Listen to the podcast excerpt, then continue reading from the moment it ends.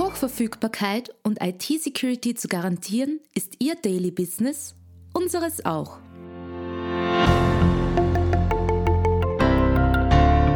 Imontaris Tech Talk, dem Podcast von IT-Profis für IT-Profis, beantworten unsere Experten und Partner die spannendsten Fragen rund um Netzwerk, IT-Sicherheit und Compliance und gewähren echte Insider-Einblicke.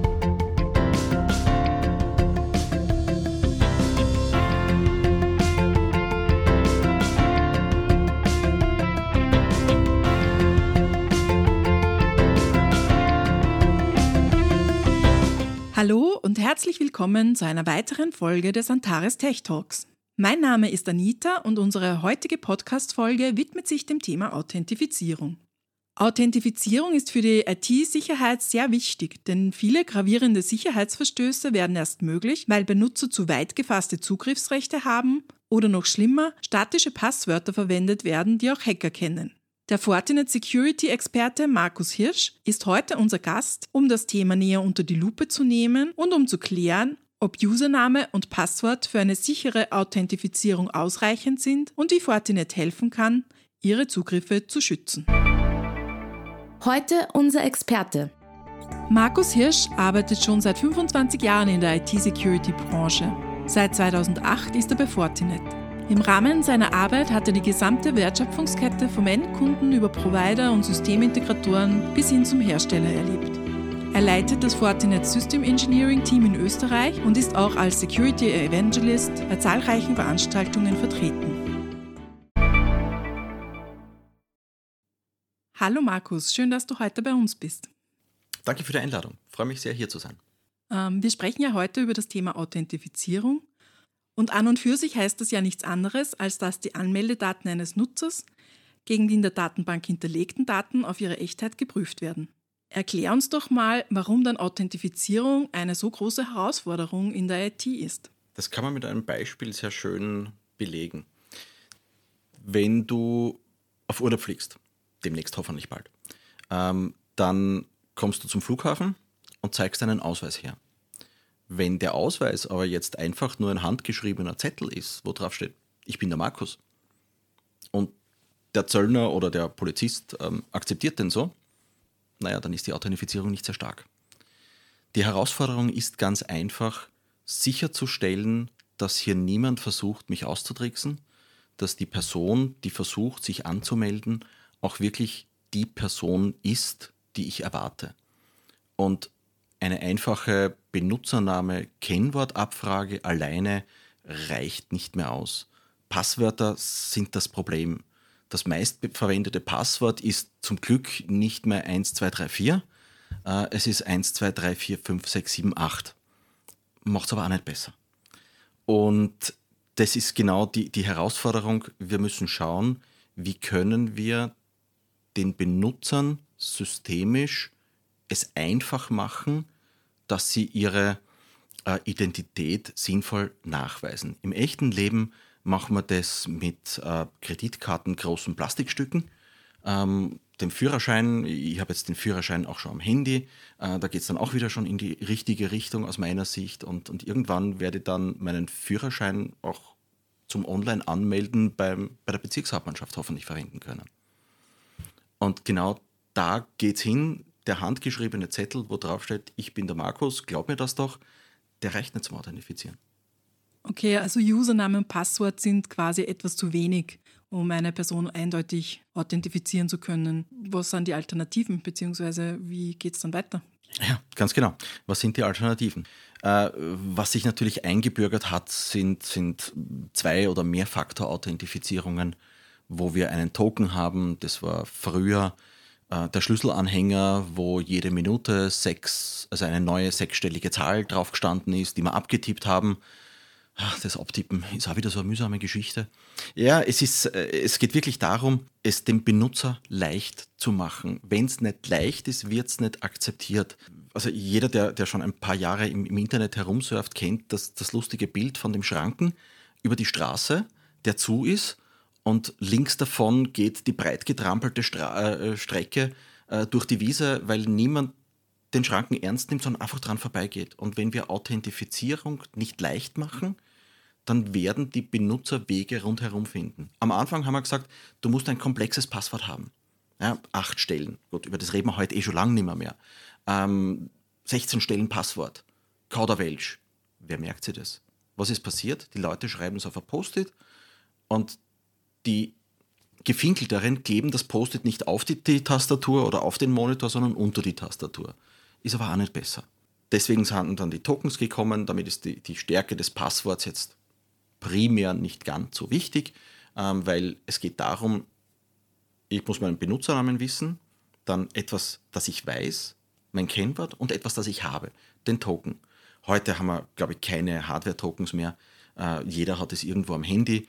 Und äh, das ist auch ein, ein, ein, sehr wichtiger und guter Schritt gewesen, weil, ähm, und das ist ein, ein tatsächlicher Fall, äh, ein Mitarbeiter verliert seinen Hardware-Token im Urlaub. Ja, hat den Schlüsselbund mit, der Schlüsselbund wird gestohlen äh, im Urlaub oder das, fällt, wird, das Ding wird runtergestohlen, es fällt ihm nicht auf.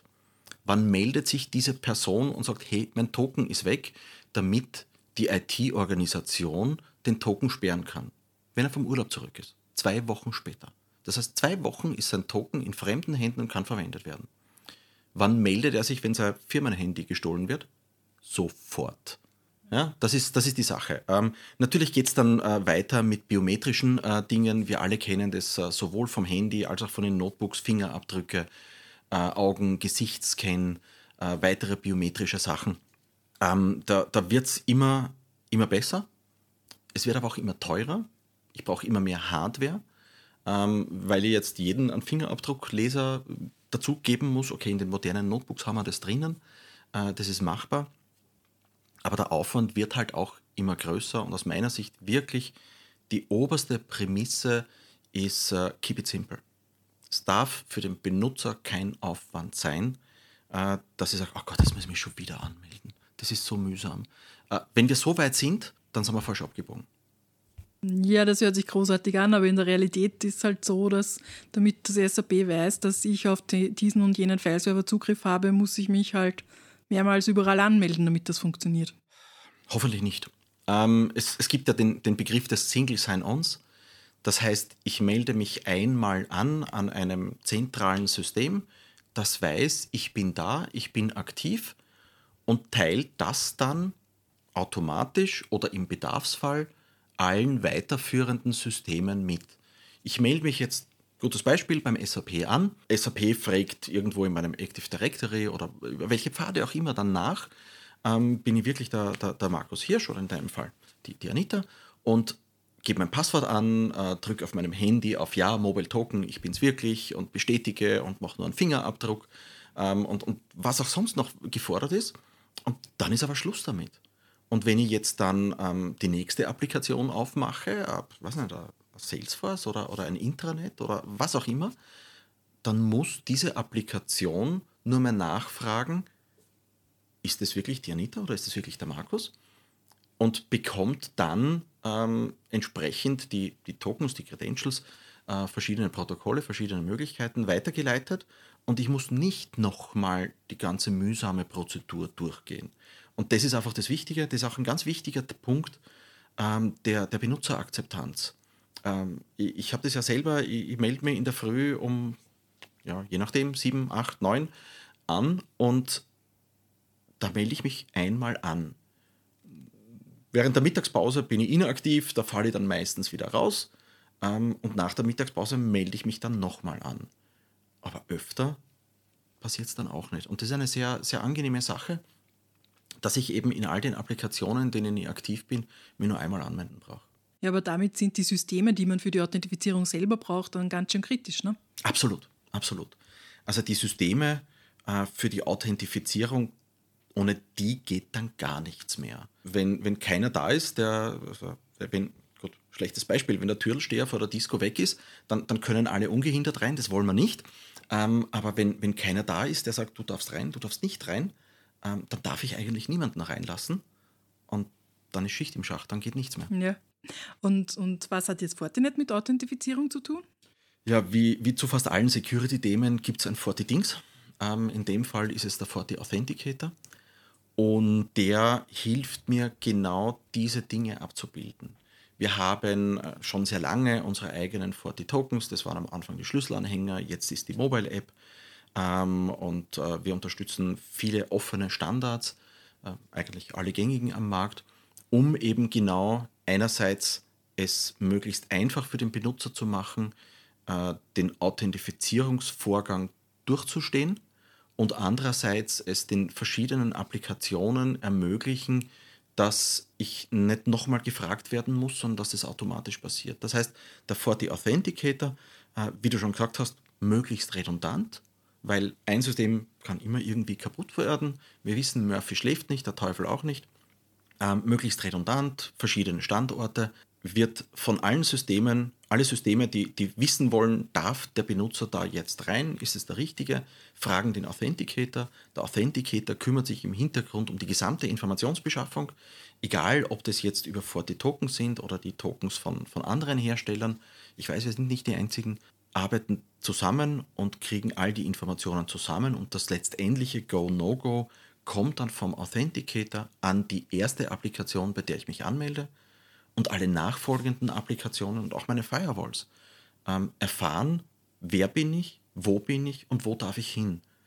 Und damit bin ich nicht nur auf Applikationsebene, sondern auch auf Netzwerkebene ähm, authentifiziert und ich darf mit meinem PC, wenn es der richtige ist, wenn es mein Firmengerät ist und kein Privatgerät ist, dann darf ich auf die Serversysteme administrativ zugreifen. Habe ich nur die, ähm, komme jetzt mit meinem Handy übers WLAN daher, dann darf ich nur auf, auf die E-Mails zugreifen und alles andere ist für mich gesperrt. Obwohl es der gleiche Benutzername und Kennwort ist. Und das ist halt einfach das Wichtige, dass das hier zusammenspielt. Ja, also du hast es eh schon erwähnt. Also zu wissen, wer ich bin, reicht ja nicht aus. Es muss ja auch klar sein, wo darf ich hin, welche Rechte habe ich. Ganz genau. Und das ist ja auch, ähm, also eines der, der Modewörter der letzten zwei, drei Jahre ist ja Zero Trust. Uh, Zero Trust ist keine Technologie, das ist eigentlich eine, eine, eine Philosophie oder eine Strategie. Ich vertraue niemandem. Ich vertraue keinem Benutzer, der in mein Netzwerk möchte. Ähm, wenn ich allerdings möchte, dass meine, meine Kollegen arbeiten können, dann muss ich ihnen temporär Vertrauen aussprechen. Und dieses temporäre Vertrauen basiert auf der Authentifizierung und der Autorisierung. Das heißt, wer bin ich, welches Gerät habe ich, wo möchte ich hin, bin ich dort berechtigt. Und erst wenn diese Fragen geklärt sind, erst dann darf ich im Netzwerk überhaupt dorthin kommunizieren, erst dann wird die, darf die Applikation, um die es da jetzt geht, SAP wieder mal als Beispiel oder mein CRM oder was auch immer, erst dann dürfen die mich reinlassen und auf die Daten zugreifen lassen. Ja, und jetzt im richtigen Leben, wie oft authentifizierst du dich jeden Tag? So richtig? Naja, also ehrlich, das, was ich vorher gesagt habe, zweimal stimmt nicht. Ähm, es, es ist ein paar Mal öfter. Ich zähle nicht mit. Es ist nicht so oft, dass es mir unangenehm auffällt, weil wenn ich irgendwo in einem, äh, es gibt ja wieder die echten Meetings, also so wie wir hier in einem Raum beisammensitzen, ähm, so, so redet man manchmal mit Menschen, ähm, ohne dass irgendwie der Computer daneben läuft. Äh, und wenn dann halt mein, meine Session ausläuft, dann muss ich mich neu anmelden. Ich glaube, in Wahrheit bin ich irgendwo so bei vier, fünf Mal, die ich mich tatsächlich anmelde. Okay, ja, das glaube ich dir schon eher. Ja, dann würde ich sagen, haben wir eigentlich alle Fragen beendet rund um das Thema. Und vielen Dank, dass du da warst und dein Wissen mit uns geteilt hast. Und komm gut nach Hause. Danke für die Einladung. Und das war es auch schon wieder mit der heutigen Podcast-Folge. Danke, dass ihr auch heute wieder mit dabei wart. Ich hoffe, ihr konntet wieder viel Neues für euch mitnehmen. Falls ihr noch Fragen haben solltet, könnt ihr uns diese jederzeit gerne unter podcast.netlogics.at stellen. Schaltet auch beim nächsten Mal wieder ein, denn eines ist fix, es geht spannend weiter. Bis dahin, bleibt sicher und bleibt gespannt. Wir hören uns.